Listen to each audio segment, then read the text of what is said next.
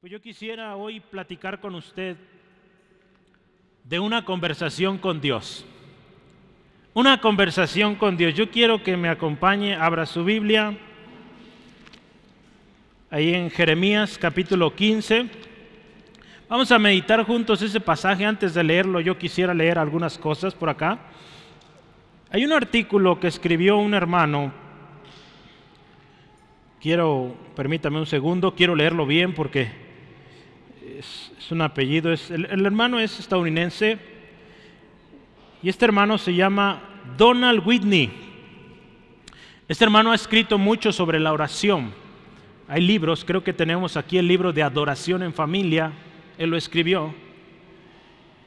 Eh, en el Seminario Bautista del Sur, él da clases de disciplinas espirituales. Una de ellas es la oración. Y los estudiantes de esta universidad lo quieren mucho este profesor, porque les ha enseñado mucho sobre cómo desarrollar un hábito, buenas disciplinas en la vida cristiana. Y este hermano escribió 10 cosas que usted y yo deberíamos saber sobre la oración, y yo quiero listarlas para usted, porque va de la mano a lo que hoy hablamos. Número uno, la oración es hablar con Dios. Es la oración.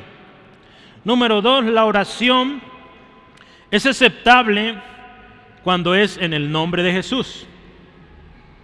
Número tres, la oración sin una relación a través de Cristo puede ser escuchada, pero lo más seguro es que no va a ser contestada.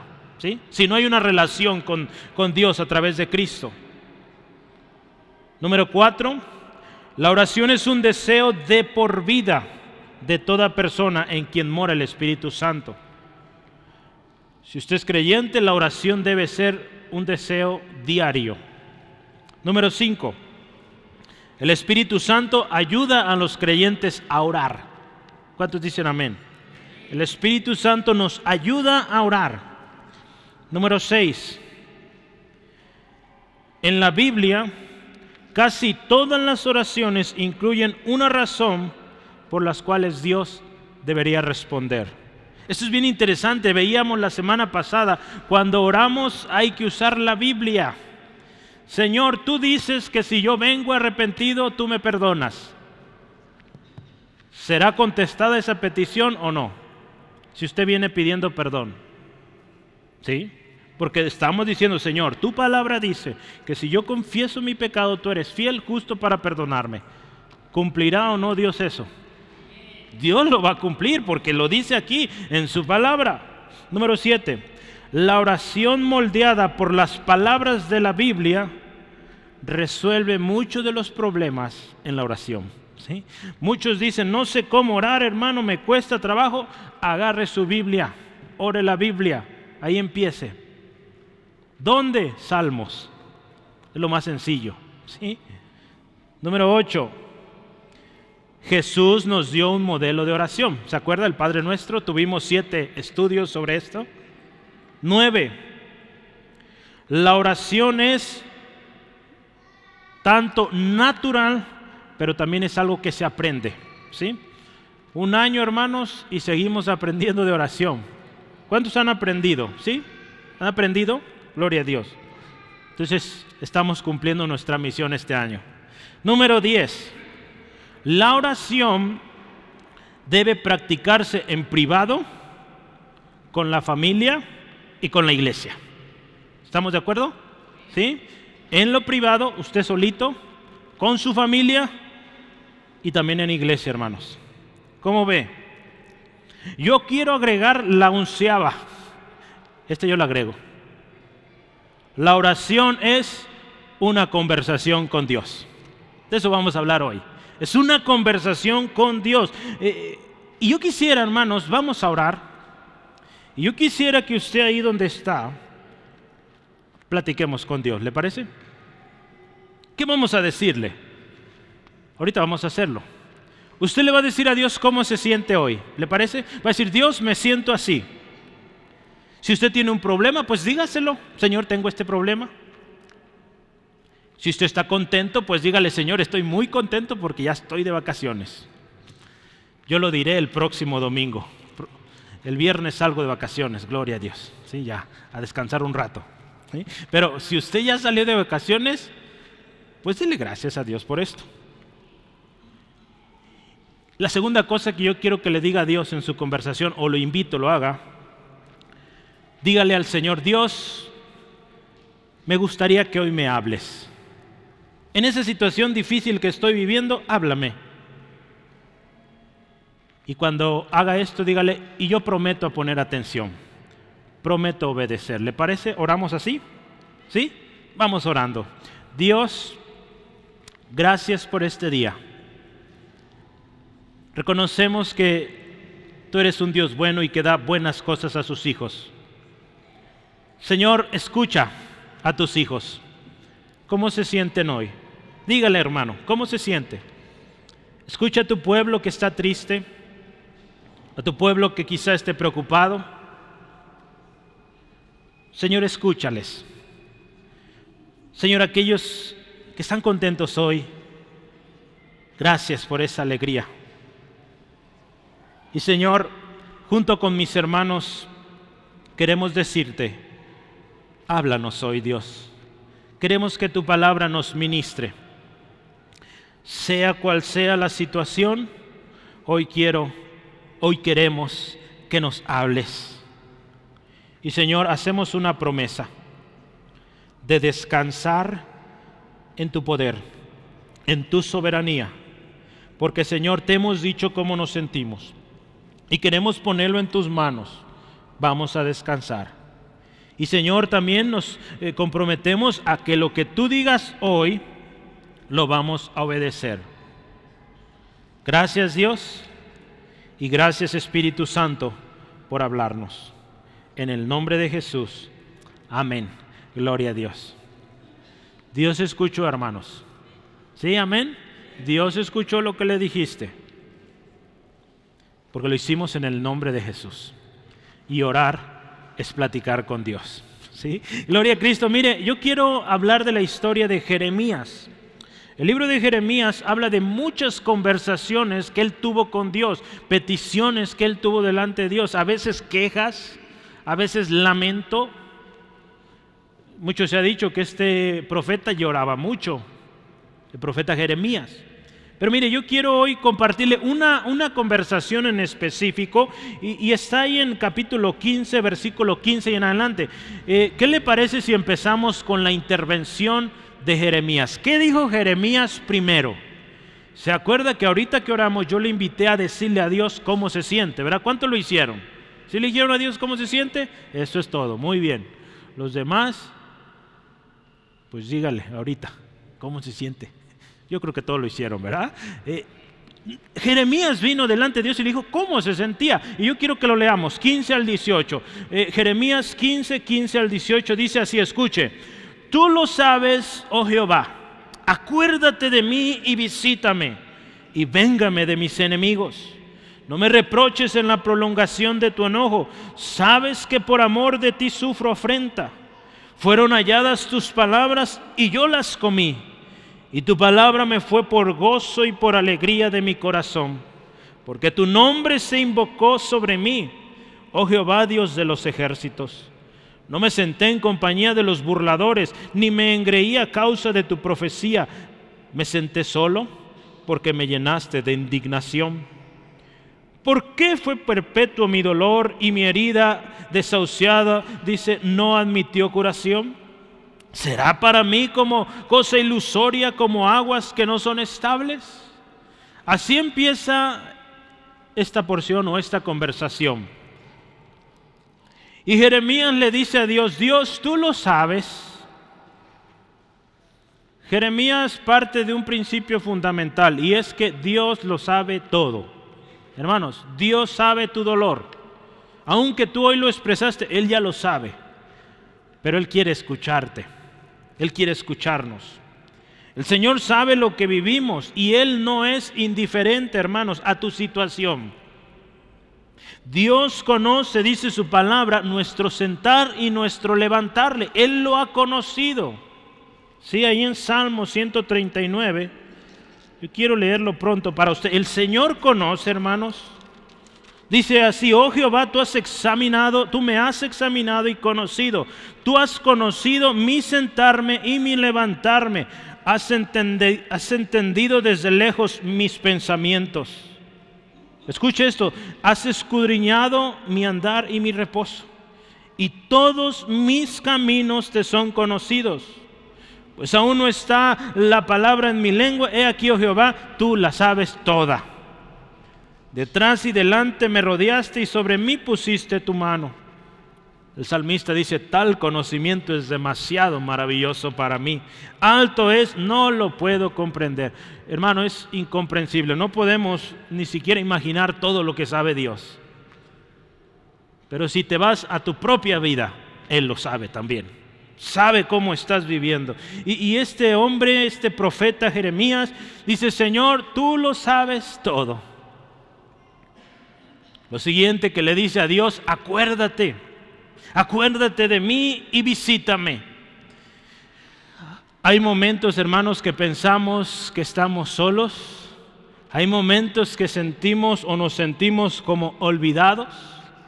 El Señor Jesucristo lo sintió en una ocasión, ahí en la cruz. Y Él le dijo, Padre, ¿por qué me has desamparado? ¿Sí? ¿Se acuerda de esa historia?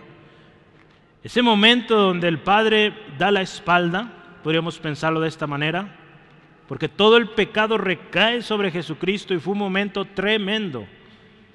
Lo hizo, hermanos, Él experimentó esto, ser abandonado por el Padre, por usted y por mí.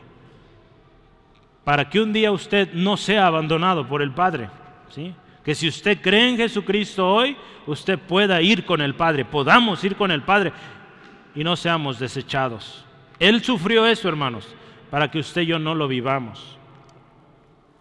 La oración de Jeremías, hermanos, no tiene preámbulo, no tiene grandes palabras para iniciar. Él va directo a su petición y le dice, Dios, acuérdate de mí, me siento mal, visítame.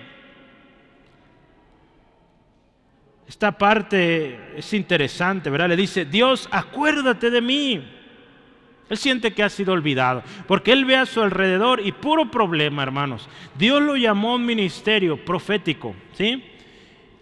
Y él ve que la gente nomás no responde, no pone atención, no le obedece, no.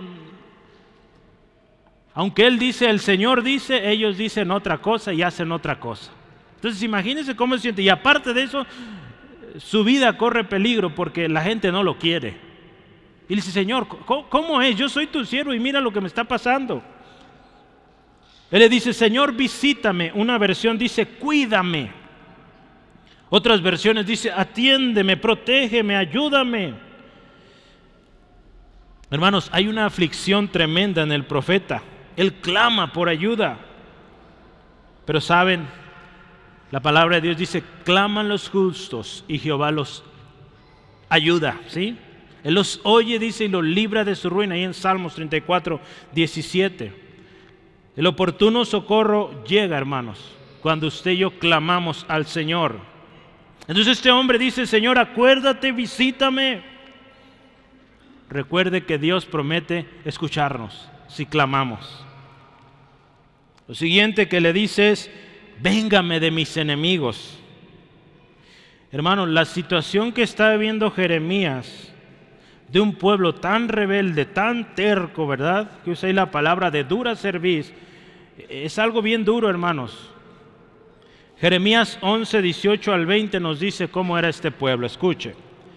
Jeremías 11, 18 al 20. Dice, y Jehová me lo hizo saber y lo conocí. Entonces me hiciste ver sus obras. Y escuche, ¿cómo se siente Jeremías?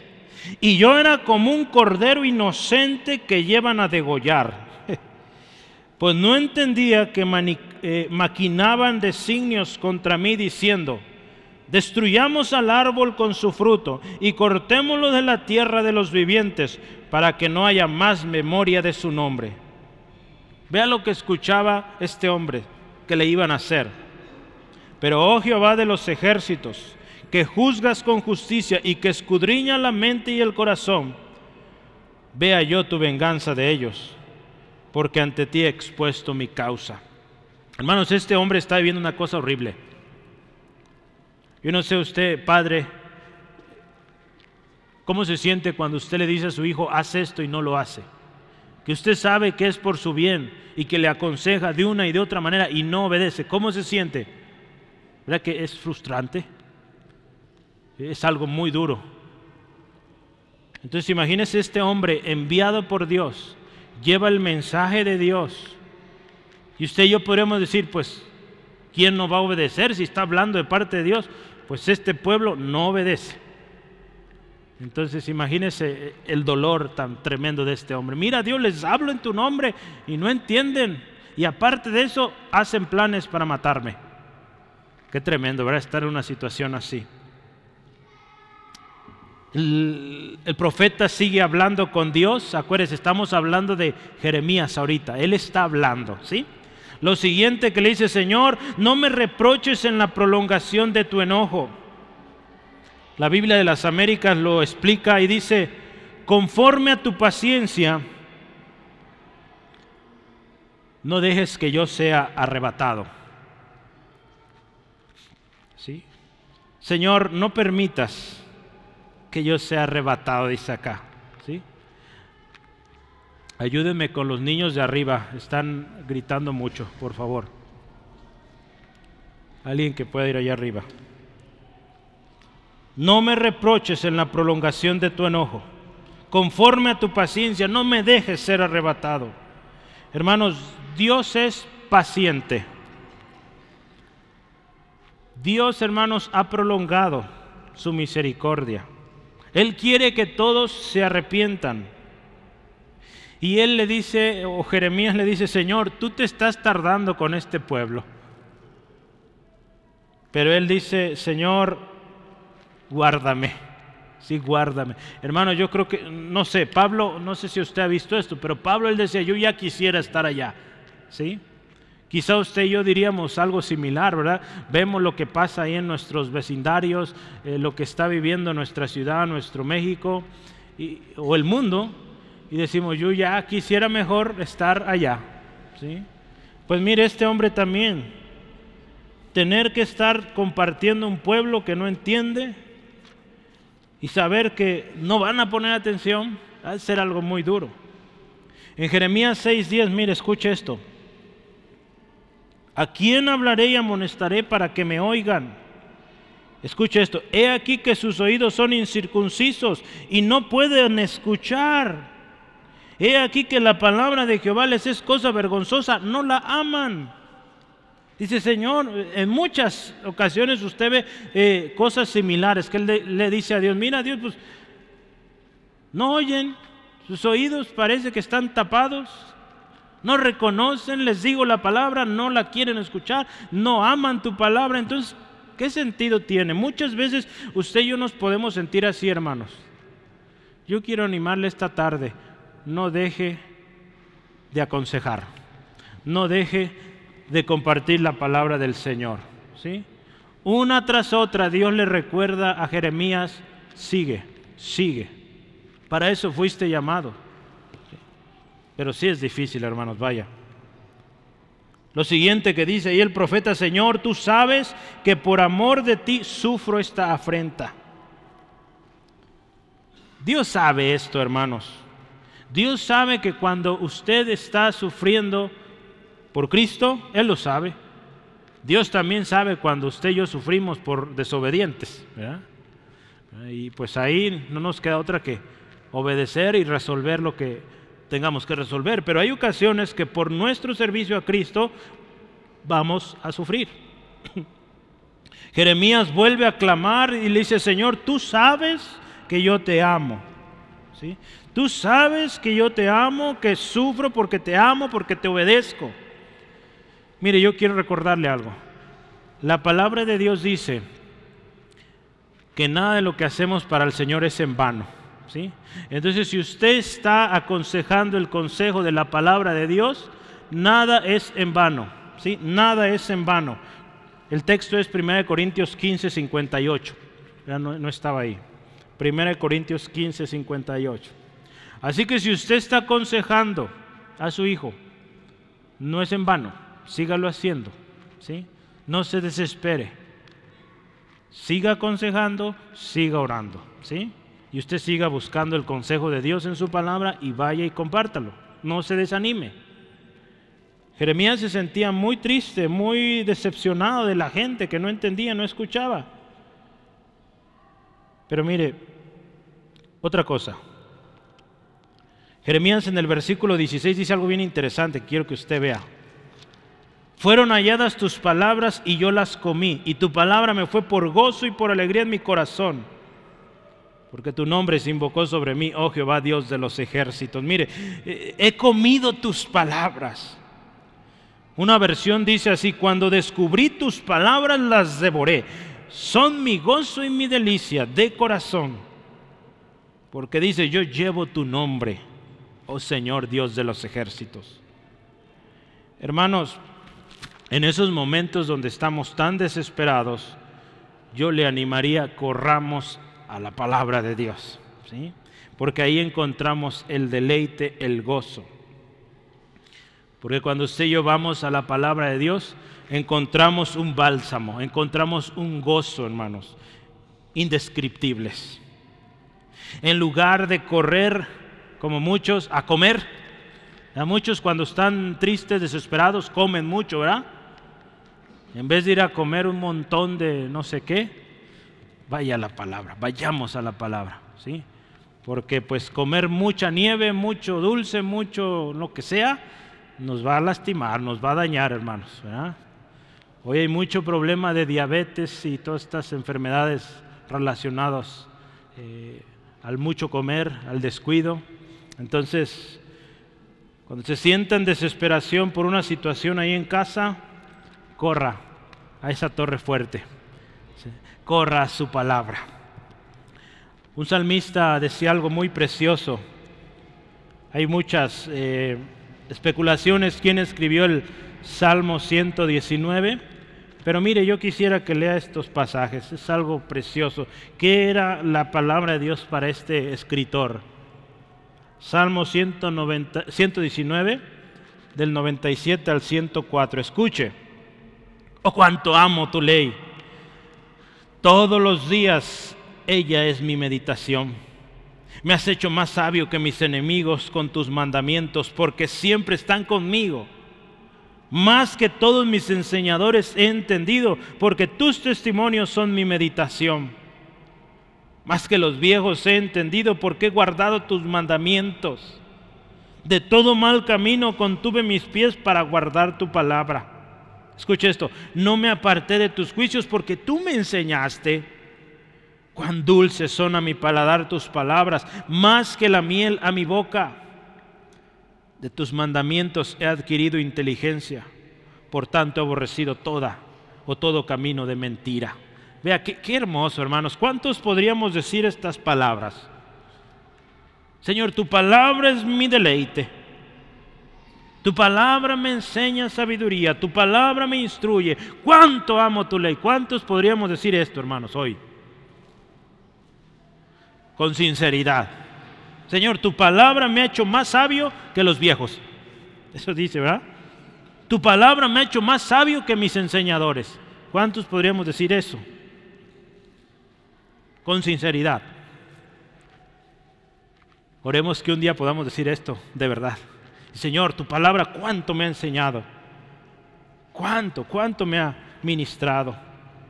Este hombre Jeremías, mire, eh, dentro de su oración él dice, Señor, tu palabra, cuando yo la escuché, la amé, la devoré. Estos días he estado estudiando la doctrina del Espíritu Santo, viendo a través del libro de los hechos la historia, hermanos, y es algo precioso, maravilloso lo que aprendemos ahí. También estudiando a través de los hechos, estudiaba sobre evangelismo y también precioso lo que Dios hizo en hechos y sigue haciendo hoy en día. Es algo hermoso, hermanos, cuando vamos a la palabra con una expectativa, un deseo de, aprender lo que Dios nos quiere dar ahí. Y, y hermanos, créame, Dios nos sorprende cada día. Jeremías había aprendido esto, hermanos. Él estaba triste y corría a Dios y empezaba a platicar con él. En ese momento Jeremías no tenía toda la Biblia que usted y yo tenemos hoy, ¿sí? Pero él corría a Dios, él corría a su palabra. ¿Qué tenía él en ese tiempo? Él tenía los primeros cinco libros de la Biblia. Pues con eso, él iba y corría a la, ley, pero así le conocían, ¿sí? o la Torah. Otra cosa que dijo este hombre, dice, Señor, yo no me he sentado con los burladores. ¿Sí? Dice, Señor, yo no me he sentado con los burladores. Esto me recuerda Salmo 1.1, ¿se acuerda? Bienaventurado. Bienaventurado el varón que no anduvo en consejo de malos, ni en silla, dice ahí, o ni en camino de pecadores, ni en silla de escarnecedores se ha sentado.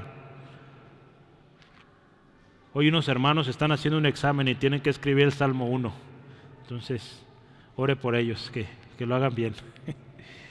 Pero mire, qué, hermoso, hermanos. Dice este hombre, Señor, yo no me he sentado en compañía de burladores. Es probable que, que Jeremías se sabe el Salmo 1, ¿verdad? Puede ser. Y otra cosa que dice nuestra Biblia, la Reina Valera me ayuda a ver en el versículo 17, Jeremías 15, 17, vea conmigo por favor. Dice, no me senté en compañía de burladores, ni me engreí a causa de la profecía. ¿Qué, qué dice este hombre? Fíjese. Señor, yo no me senté con los que se están burlando, lo que se viven, una versión dice de los que viven de fiesta en fiesta. Dice, y tampoco me engreí. Otras versiones quitan esta parte. Pero Reina Valera nos, alumbra mucho, porque ¿qué dice? ¿Sabe qué es engreír o, quién es un engreído? Creo que se imagina qué es, ¿verdad? Es un presumido, un orgulloso, un vanaglorioso. Entonces, ¿qué está diciendo aquí eh, eh, eh, Jeremías? Señor, yo no me, no me presumí, no me envanecí, no me enorgullecí por, por la profecía que me diste. Yo no, yo no hice esto. Acuérdense que Jeremías viene delante de Dios triste, hermanos, porque la gente no le está escuchando. Y él dice, Señor, yo, yo di tu palabra, no lo hice con orgullo. ¿Sí? Al contrario, dice, me senté solo, me puse aparte. Hermanos, muchas veces nos va a tocar sentarnos solos. ¿Sí? Porque quizá allá aquellos estén hablando doble sentido, malas palabras, eh, conversaciones sucias. Y usted tendrá que retirarse, porque no, no es un ambiente para un cristiano, hermanos. Pero mire, hermanos, si usted así lo hace, si usted es fiel al Señor, Dios promete la corona de la vida al que persevera, fiel hasta el final. Entonces, ¿qué, nos enseña esta oración de o esta plática que tiene Jeremías con Dios? Señor, cuando yo tu palabra la escuché, me enamoré de ella, la devoré. Cuando me encontraba ahí alrededor de gente que se burlaba, que no quería obedecer, yo me apartaba, porque no era un ambiente para mí. Y ahora sí en el versículo 18 dice, ¿por qué Dios?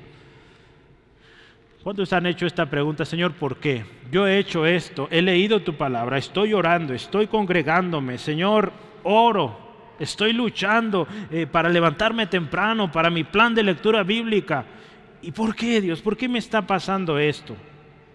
Este tipo de situaciones suele traer esa pregunta, ¿por qué? Yo quiero usar la nueva traducción viviente. Las preguntas, aquí en, Reina Valera da dos preguntas, pero las podemos dividir en tres o en tres partes. La primera es, ¿por qué? ¿Por qué este sufrimiento continúa? ¿Por qué sigo batallando? Quizá muchos de nosotros podemos decir eso hoy. ¿Por qué sigo con el mismo problema? Otra pregunta que él le dice, Señor, ¿por qué mi herida es incurable? A nuestros ojos esa herida, no necesariamente física, quizá del corazón, decimos esto es incurable, no, no se resuelve. La última cosa que le dice, Señor, tu ayuda parece como de esos eh, arroyos, ¿verdad? Y dice, si se fija el versículo 18, como aguas que no son estables. Eh, una versión dice como, como un arroyo estacional. Un arroyo estacional solo había agua en la temporada de lluvias y ya. En Autlán, donde viven mis papás, hay un río muy famoso. Pero ese río solo tiene agua cuando llueve. Y días pasados, tremendo que se llenó ese río. De hecho, son dos ríos. Eh, el que se desbordó, que quizá vio en las noticias, Ese corre con muy poca agua y este año muchísima agua.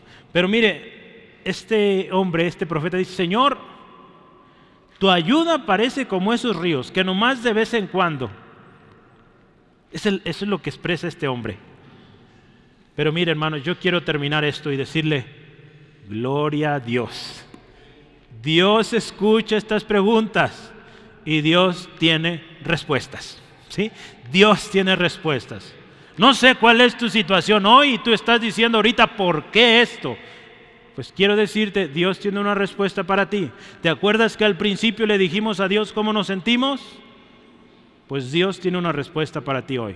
Y yo quiero que pongas mucha atención porque esto Dios te lo dice a ti, me lo dice a mí, ¿sí? Entonces, hermano, pon atención, no te me distraigas, esto es fundamental. ¿Qué dice Dios? ¿Qué dice Dios a, este profeta triste, afligido? Escucha con atención, versículos 19 al 21. Por tanto, así dijo Jehová, si te convirtieres, yo te restauraré, y delante de mí estarás, y si entre sacares lo precioso de lo vil, serás como mi boca. Ahí me detengo un momento. Vea, Dios está dando dos condiciones. Primero dice, si te conviertes, yo te restauro y vas a estar delante de mí. ¿Sí? Si te conviertes. Jeremías dijo que yo he hecho tu palabra, yo escuché tu palabra, la devoré, la amé. Yo he estado apartado de los que hacen el mal, pero Dios le está diciendo, si te conviertes, yo te restauro y delante de mí estarás. Condición uno, conversión. Si te conviertes, esto viene. Segunda condición dice, si entre sacares lo precioso de lo vil, serás como mi boca. Y Dios le da un mandato también ahí al último. Dice, conviértanse ellos a ti y tú no te conviertas a ellos. Dios nos llama a ser diferentes. Esta parte, hermano, si nos convertimos, hermano, tú expresaste tu situación a Dios. Dios también quiere hablarnos hoy. Y Él nos dice, si te conviertes, yo te restauro. Vas a estar delante de mí. Una versión dice así, si te vuelves a mí, yo voy a calmar tu dolor y de nuevo me vas a servir. Gloria a Dios, mire. Otra versión dice, si regresas a mí, yo te restauro y vas a poder continuar sirviendo pero hay que volver. Ahí está la condición. Si quieres volver, si quieres ser restaurado, tú tienes que convertirte, volver a mí, dice el Señor. La palabra hebrea que se usó es shub. Shub. La palabra shub es la misma que es para arrepentirse, para volver, para restaurar. La misma palabra, shub. Hermano, Dios está llamando a Jeremías, el profeta, a volver a Dios. Quizá había ahí detalles en Jeremías todavía que necesitaban cambiar. Hermanos, y Dios le dice, mira, si tú vuelves, si tú te arrepientes, yo te restauro y vas a volver a servir.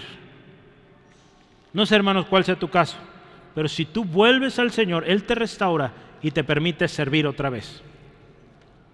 Ahí en Jeremías, Dios de alguna manera le recuerda a, Jeremías su llamado. Dios dio un llamado a Jeremías y el llamado es poderoso, hermanos. Dios tiene un llamado grande para ti, hermanos, pero mientras sigas en desobediencia, mientras sigas en rebeldía, ahí vas a seguir. Pero Dios te dice, conviértete, te restauro y vuelves a servir. Jeremías 1, 4 al 10 dice, vino pues palabra de Jehová a mí diciendo, escucha el llamado de Jeremías antes que te formase en el vientre te conocí, y antes que nacieses te santifiqué, te di por profeta a las naciones. Es grande el propósito de Dios para ti. Y yo dije, ay, ay, Señor mío, oh Señor Jehová, he aquí, no sé hablar porque soy un niño. Y escuche, ¿qué le dijo Dios? No digas soy un niño, porque a todo lo que te envíe irás tú y dirás todo lo que te mande. No temas delante de ellos, porque contigo estoy para librarte, dice Jehová. Y extendió Jehová su mano y tocó mi boca y me dijo, he aquí he puesto mis palabras en tu boca. Mira que te he puesto en este día sobre naciones y sobre reinos, para arrancar, para destruir, para arruinar y para derribar, para edificar y para plantar. Hermanos, eh, Jeremías está llegando a un punto donde él se siente desesperado. Y el Señor le está diciendo, mira, vuelve, conviértete, arrepiéntete y vas a volver a ese ministerio que yo te di. Si te has alejado, has descuidado, pues Dios te dice hoy, vuelve, arrepiéntete y vas a volver a servir, porque hay mucho trabajo que hacer. El volver a Dios, hermano, resulta en grandes beneficios. Porque sabe, Dios le dice, vas a estar delante de mí. Una de las bendiciones de volver a Dios es contar con la presencia de Dios. Si tú hoy vuelves, la presencia de Dios viene otra vez a tu vida. Y en la presencia de Dios hay plenitud de gozo, hay delicias a su diestra. En la presencia de Dios hay descanso. Dios le dijo a Moisés, mi, presencia irá contigo y te daré descanso. Hermanos, estás cansado de, de batallar y batallar, vuelve, arrepiéntete y Dios trae descanso.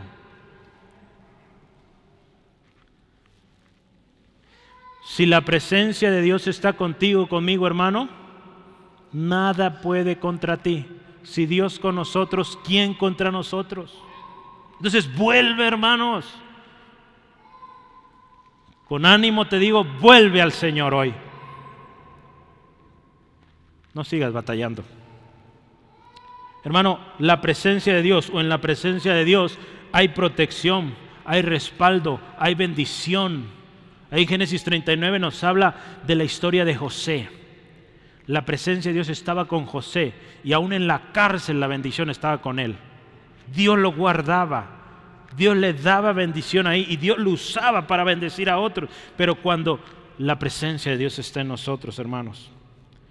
Un último pasaje aquí, hermanos. Dios no desprecia a aquel que vuelve con un corazón quebrantado, humilde. La primera condición entonces es convertirnos, volver, arrepentirnos. Y Él nos restaura y Él nos trae su presencia una vez más. La segunda condición, ¿verdad? Si usted se fija, eh, eh, Jeremías hizo pregunta, Señor, ¿por qué? Dios no le contesta un por qué, le dice, mira, vuelve. Si tú te conviertes, yo te restauro, yo estoy contigo. Muchas veces Dios no nos va a contestar el por qué, porque ya sabemos por qué. ¿sí? No andamos bien. Parece que había problemas con la boca de Jeremías, porque varias veces Dios le dice, pongo mis palabras en tu boca. No sabemos cómo hablaba Jeremías. Pero mire lo siguiente que le dice, y si entresacares lo precioso de, lo vil, serás como mi boca. ¿Qué, dice aquí? Si extraes lo precioso, lo importante, si pones atención a lo importante, dice, serás como mi boca, vas a hablar de mi parte. Qué hermosa promesa, hermanos, pero hay que ponernos en lo que nos corresponde, porque le voy a leer unas versiones. Suenan fuerte, pero es verdad, mire. Nueva versión internacional dice, si evitas hablar en vano y hablas lo que en verdad vale la pena. Eso nos dice Dios. A ver, deja ya de hablar esas cosas. Deja de estar preguntando por qué. Conviértete, arrepiéntete. ¿Sí? Porque a veces nos la pasamos nuestras oraciones, ¿por qué? ¿Por qué? ¿Por qué? Y Dios ya nos ha dicho, tienes que arrepentirte y esta es la solución. Aquí Dios le está diciendo a este hombre, vuelve, arrepiéntete. Esta versión es algo fuerte, pero escuche, si dejas de hablar tonterías y comienzas a anunciar lo que realmente vale la pena, ¿sí? Qué tremendo, esta versión es muy agresiva, pero en nuestro contexto, México, ¿verdad? Pero traducción lenguaje actual, es un poquito fuerte, pero a veces hablamos eso, hermanos. Delante de Dios nos la pasamos preguntando por qué, por qué, por qué, en lugar de decir, Señor, sí, tú me dijiste que esto haga, lo voy a hacer, voy a obedecer y espero tu respuesta, descanso en tu respuesta. Dios solamente nos quiere, hermanos, decir hoy, vuelve, deja ya de quejarte, deja ya de sentirte un miserable, vuelve, yo te restauro, yo te levanto. ¿Sí? Hermanos, ¿por qué, ¿por qué este mensaje? Y yo decía, Señor, esto está muy fuerte, pero Él me recordaba, hoy tenemos cena del Señor. ¿Sí? Y la palabra de Dios nos dice que preparemos nuestro corazón, ¿sí? Para participar. Entonces así que no se sienta en una lluvia de pedradas, porque pues Yo ya vengo todo golpeado, hermanos, entonces ya me tocó a mí y nos toca a todos, ¿sí? Nos toca a todos esto, hermanos, porque Dios quiere, hermanos, restaurarte. Dios quiere que sirvas en el ministerio, ¿sí? Dios quiere, hermano, esto. Dios nos llama, aquí dice que aparte lo precioso de lo vil. Hay cosas tan preciosas, hermanos, que a veces estamos ocupados en lo vil. La palabra del Señor en Primera de Tesalonicenses 5, eh, 21 al 22 dice, examínalo todo, retén lo bueno y abstente de todo mal. Hermanos, hoy en día hay tantas cosas que vemos en internet, en, las redes, eh, que el Señor nos dice, mira, examina bien, quítalo vil, deshazte de cosa mala y enfócate en lo que es bueno, ¿sí? Retén lo bueno, examínalo, ¿sí? Retén lo bueno y todo lo malo, mira, abstente de eso, ni siquiera le des. Siguiente, ¿verdad? Existe un peligro, hermano, cuando nosotros nos apartamos de la palabra de Dios. Porque, ¿sabe? Cuando nos apartamos de Dios, nuestra naturaleza carnal quiere más, quiere más. Entonces, ¿de qué se va a llenar? De pura basura, de lo que el mundo nos está ofreciendo. ¿Y qué va a salir de nosotros? Basura. Cuando hablemos, dice la palabra, de la abundancia del corazón, habla la boca. Entonces, si llenamos de basura, de corrupción nuestro corazón, pues eso va a salir, hermanos. Entonces, eh, yo, yo le invito hoy, hermanos, llenémonos del Señor. Porque cuando nosotros llenamos nuestro corazón de todo lo malo, lo sucio que el mundo nos está ofreciendo, ¿sabe qué van a ser nuestras palabras? No van a ser las palabras de Dios. Y aunque usted diga en el nombre de Jesús y, le lea la palabra a su hijo, sus palabras, sabe, mis palabras van a lastimar, van a ofender, van a corromper, van a condenar y al final, hermanos, perecen sin fruto cuando no nos hemos llenado de Dios. Por eso Dios le está diciendo a Jeremías, mira Jeremías, tú te preguntas, ¿por qué? ¿Por qué me pasa todo esto? Mira, empieza contigo, vuelve. Yo te voy a usar para que reprendas a este pueblo, pero primero tú acomódate. ¿Sí? Entonces Dios nos dice a nosotros, primero corrige. Si tú corriges, dice, vas a ser como mi boca, vas a ser mi portavoz, vas a ser mi profeta. ¿Cuántos quieren que Dios les use, hermanos? ¿Sí? Yo quiero que Dios me use. Y yo oro que también Dios le use a usted, porque es un privilegio, es una bendición servir a Dios. Dios le da un mandato también a este hombre. Dice, mira, conviértanse ellos a ti y tú no te conviertas a ellos. Hace tres años prediqué un mensaje similar de esto, cuando hablamos de principios. No sé si se acuerdan, en el 2020, ya hace algunos años, tres. Pero mire, convertirse ellos a nosotros implica que usted y yo tenemos que ser luz, tenemos que dar ejemplo. ¿Sí? Jesús ahí en Mateo 5, 14 al 16 dice, vosotros sois la luz del mundo. La traducción lenguaje actual, ¿sabe cómo dice este texto de conviértanse? Dice, no les hagas caso al pueblo, que ellos te escuchen a ti. ¿Sí? Muchos hoy podrían decir, mira, es que yo tengo que ser como ellos para ganarlos. Es un error tremendo, hermanos, y no es bíblico. ¿Sí? Jesús no se convirtió en un borracho para ganar a los borrachos. ¿Ya? No. No se convirtió en un inmoral para ganar a los inmorales, no. Sí dice él que hablaba con ellos, comía con ellos, pero ahí les ministraba, ¿sí? Usted y yo comemos con ellos, trabajamos con ellos, ¿sí? Quizá convivimos en casa con esas personas, pero no vamos a ser como ellos.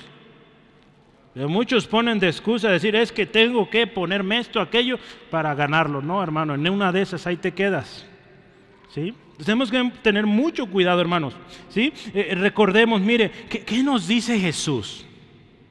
Ahí en Mateo 5, 14 al 16. Yo quiero leer lo último. Dice, así alumbre vuestra luz delante de los hombres, para que vean vuestras buenas obras, dice, y glorifiquen a vuestro Padre que está en los cielos. Hermanos, la gente lo va a ver, le va a ver, nos va a ver, hermanos.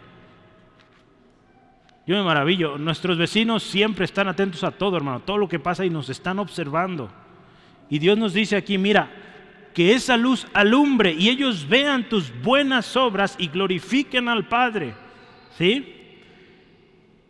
En ningún momento dice, sé como ellos y el Padre va a ser glorificado. No, Dice ahí, vas a hacer luz, vas a hacer cosas buenas y esa gente lo va a ver y va a dar gloria a Dios. Hermanos, que nuestras acciones glorifiquen a Dios. Cuando Dios pone, y te, quiero terminar aquí con estas promesas de Dios, Dios promete que si se cumplen estas dos cosas, dice Dios así, mira, te voy a poner en este pueblo como muro fortificado de bronce y pelearán contra ti, pero no te vencerán. Este texto lo he escuchado un montón de veces, pelearán contra ti y no te vencerán. Yo les animaría, lean lo que dice antes, conviértete, arrepiéntete, vuelve. Eso dice primero, antes de usar este texto como promesa. Por eso es bueno leer el contexto de la Biblia del pasaje que queremos usar como promesa. A ver, ¿cómo Dios llegó a prometer esto a, Jeremías? Pues primero le dijo, mira, arrepiéntete. Deja de, hablar, deja de hablar cosas sin sentido. Arrepiéntete, vuelve, yo te restauro y vas a ser como muro de bronce, dice, pelearán contra ti, nadie te vencerá. ¿Sí? Entonces Dios le dice a este hombre, mira, en este pueblo, en este pueblo que te está eh, lastimando, que te está ofendiendo cada día, que no te escucha, Dios le recuerda a este hombre, mira, yo te he puesto. Si ahí en Jeremías 1, 17 al 19, dice Dios ahí, yo te he puesto aquí como muro. Yo te he puesto, hermanos. Dios nos recuerda una y otra vez a través de sus promesas lo que Él ya ha dicho antes. A Jeremías Él ya le había dicho que iba a ser como un muro. ¿Sí? Nadie nos podrá hacer frente, hermanos si usted y yo volvemos al Señor. Dios se lo dijo a Jeremías, perdón, a Josué, a Josué ahí en Josué 1.5. Como estuve con Moisés, estaré contigo. ¿sí? El Señor da promesa tremenda. Yo quiero que leamos esos dos pasajes. Tengo uno más, que es en Ezequiel, porque es importante que usted escuche cómo Dios cuando, cuando uno se dispone y uno obedece y volvemos a Dios, Dios es legal. Él sí cumple su palabra. Y Él nos dice esto, escuche, nadie te podrá hacer frente en todos los días de tu vida. Como estuve con Moisés, estaré contigo. No te dejaré ni te desampararé. Dios dice esto, hermanos. Si volvemos a Dios de verdad con todo, Él no nos va a abandonar, hermanos. El mundo nos abandona y a la primera nos deja, pero Dios no. Dios sigue ahí. Mire, Ezequiel capítulo 3, versículo 9. Como diamante más fuerte que pedernal he hecho tu frente. Mire, no los temas ni tengan miedo delante de ellos, porque son casa rebelde. Entonces Dios le está diciendo, mira, como diamante. Mi papá trabaja los tornos y él me ha dicho que cuando hay un metal muy duro, hay metales muy duros que a veces ellos tienen que trabajar en el torno. Y la única manera de quebrar ese metal no es con otro metal. Necesitan punta diamante. Y con eso, ese metal se quiebra, ¿sí? se forma. Entonces mire cómo dice Dios, te he puesto como ese punto de diamante, fuerte. No van a poder contigo. Pero cuando hemos vuelto al Señor. Por eso hay que volver, hermanos. Otra cosa que Dios le dice, mira, porque yo estoy contigo para guardarte y para defenderte, dice Jehová. Hermanos, otra vez, no hay mejor beneficio que Dios esté con nosotros. ¿Sí? No hay mejor cosa que usted y yo podamos tener que Dios o contar con la presencia de Dios. Cuando Dios está con nosotros no hay razón para temer porque Él nos defiende, Él nos sostiene, Él nos guarda, nos llena de paz, nos rescata, eh, nos corona de favores, de bienes, ¿qué más dice? De misericordia, llena nuestra boca de, de bendición, dice ahí, de modo que rejuvenezcamos como el águila cuando Dios está contigo, conmigo, hermanos. Lo último que Dios le dice, y mira, y te voy a librar de los malos te voy a librar de los malos y te voy a redimir de la mano de los fuertes.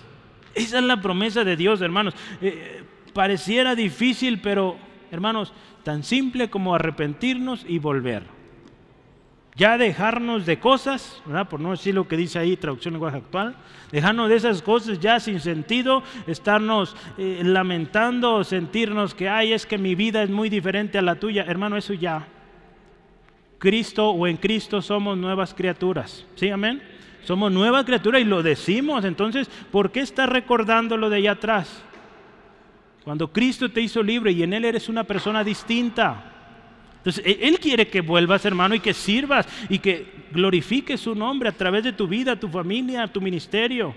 Pero hay que volver, porque de otra manera no, no, no vamos a poder. Dios promete librarnos de los malos. Dios promete librarnos de los fuertes. Hermanos, si Dios con nosotros, ¿quién contra nosotros?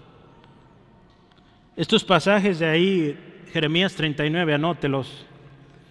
Pero yo quiero decirle, Jeremías escuchó. Jeremías obedeció a lo que Dios le dice hoy. Porque en ese capítulo 39 y el 40 nos habla la historia cuando Jerusalén es conquistada. En ese momento dice la historia que Jeremías se encontraba preso.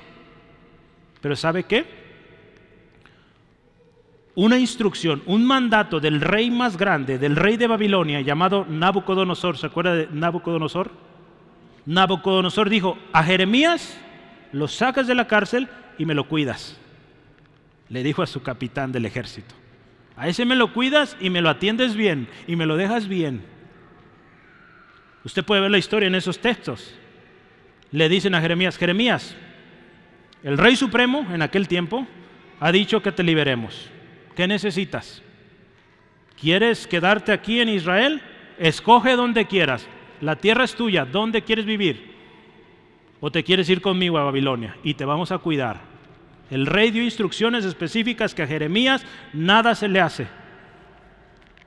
¿Y sabe qué más dice? Le dio regalos. Hermanos, ¿habrá obedecido Jeremías esto?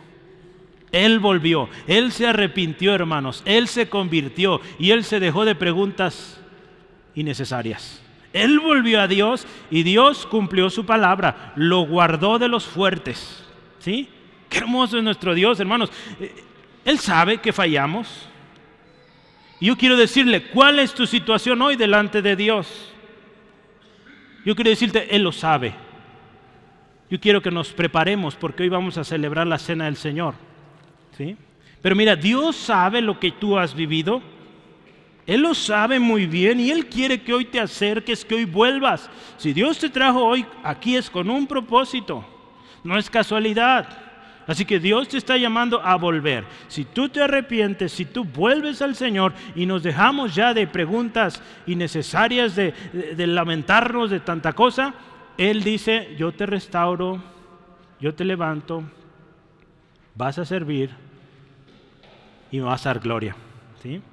Cuando usted ve esto, la presencia de Dios va a estar con nosotros. Jeremías, hermanos, había devorado la palabra, se había apartado de los burlones, pero ¿qué le dice aquí? Aún estaba en aflicción. ¿Sabes una cosa? Jesús no prometió que estaríamos libres de aflicciones. Él no prometió eso, hermanos. Y si alguien te prometió eso cuando viniste a Cristo, pues mira, no es cierto. Jesús dijo, en el mundo va a haber aflicciones, pero confía, yo ya vencí. Esto es poderoso, hermanos. Hace ratito cantábamos, ¿verdad? Él es digno. Un sumo sacerdote ahí en Hebreos nos dice, un sumo sacerdote como Cristo nos convenía. ¿Sabe por qué? Porque Él vivió lo que usted y yo vivimos, hermanos. Esto nos convenía. Que el Hijo de Dios viniera a la tierra, experimentara lo que usted y yo vivimos, los dolores, las tentaciones, todo para que ahora que Él está a la diestra del Padre, Él nos entiende. Él sabe lo que sentimos, hermano, la desesperación, las tentaciones, todo. Él ya lo sabe, Él lo vivió. Y ahora Él puede interceder al Padre por usted y por mí. Porque Él lo vivió y este sumo sacerdote nos convenía. ¿Sí? ¿Qué nos dice hoy, hermanos? Si te conviertes, yo te restauro. Delante de mí estarás. Si entre sacares lo precioso de lo vil, serás como mi boca. Conviértanse ellos a ti y tú no te conviertas a ellos. Si así lo hacemos, hay promesa. protección, fortaleza, defensa, liberación, redención, si obedecemos. Yo te animo hoy, vuelve al, vuelve al Señor. Él te escucha. Hermano, amigo, amiga, Dios es un Dios cercano. Dios es un Dios cercano, un Dios personal también. Yo quisiera decirte hoy, vamos a platicar con Dios, ¿le parece? Nos ponemos de acuerdo con Él y platicamos cómo estamos. Yo solo te voy a ayudar. Ahí donde estás, cierra tus ojos. Yo creo que todos necesitamos orar de manera personal con Dios. Vamos a celebrar la cena. Antes de que mis hermanos pasen, ustedes también hagan esto, hermanos. Y platica con Dios, hermano, hermana. Acuérdate, orar es una conversación con Dios. Al principio le dijimos a Dios, Dios, háblanos porque le dijimos cómo nos sentíamos. Yo te animo primero, dile gracias por lo que Él te dijo hoy, porque fue su palabra la que se expuso aquí. Señor, gracias por hablar a cada uno de nosotros y porque tu palabra nos ministra. Señor, hay cosas en nuestra vida que te ofenden. Señor, perdónanos. Hay áreas en nuestra vida deficientes. Hay palabras y aún nuestra oración no ha sido correcta cuando hemos venido con quejas, cuando tú ya antes nos has dicho qué hacer. Señor, perdónanos. Hermano, yo quisiera decirte esto, si Dios te está diciendo arrepiéntete, hazlo. Hoy tenemos la cena del Señor y todos debemos participar necesitas estar listo. Si tú eres creyente en Jesucristo, debes hacerlo, porque es un mandato del Señor Jesús. Así que yo te invito ahí donde estás, considéralo. Si Dios te dice arrepiéntete, corrige, hazlo. Si a través del mensaje o en este momento Dios te está diciendo, comprométete de veras, hazlo mientras yo me dirijo a usted, hoy tú aprendiste que orar es una conversación con Dios. Tú hablas, Dios te escucha y Él también puede hablarte. Pero para que una oración a Dios sea escuchada y también haya respuesta, tú necesitas a Jesús en tu corazón. Porque mira, Jesús dijo que si todo lo Jesús dijo que todo lo que pidiéramos en su nombre, el Padre lo haría. Pero esta promesa es para aquellos que le han recibido y han creído en él. Nuestro pecado estorba. Por más que ores, si tú no aceptas a Cristo como tu Señor, tu Salvador, el pecado estorba y no va a funcionar todas las oraciones que hagas. Quizá lo has ya vivido. No resuelves nada porque hay pecado. Esa es la razón. Pero hoy Dios te llama también a arrepentirte, a pedirle perdón a Dios. Y Él es fiel, Él es cabal, Él cumple, que si tú te arrepientes, Él es fiel justo para perdonar. Y esto es posible porque Jesucristo murió en la cruz. Jesucristo llevó el peso de tu pecado, de mi pecado. Iglesia, Jesucristo pagó en la cruz por tu pecado. No importa lo que hayas hecho, ya está pagado en la cruz si tú hoy vienes arrepentido. El hecho de que tengas muchos años no significa que estés a cuentas con Dios. Así que recuerda esto, el mensaje de la cruz también es para ti. Y la promesa continúa que si confesamos nuestros pecados, Él es fiel y justo para perdonarnos. Y sabes, Él vive y Él está en la diestra de Dios intercediendo por aquellos que Él ha llamado. Así que si hoy tu clamor es de misericordia, de perdón, Él te escucha y Él está en la diestra de Padre intercediendo por esto. Y el Padre responderá satisfactoriamente, porque Él lo prometió, Él no puede ir en contra de su voluntad, en contra de su palabra. Él dijo que si lo pedimos en el nombre de Cristo, seremos limpios. Él lo hará. Así que yo quisiera invitarte a esta última oración y decirle al Señor, Señor, he fallado. Reconozco que mi pecado me ha apartado y que por eso estoy así.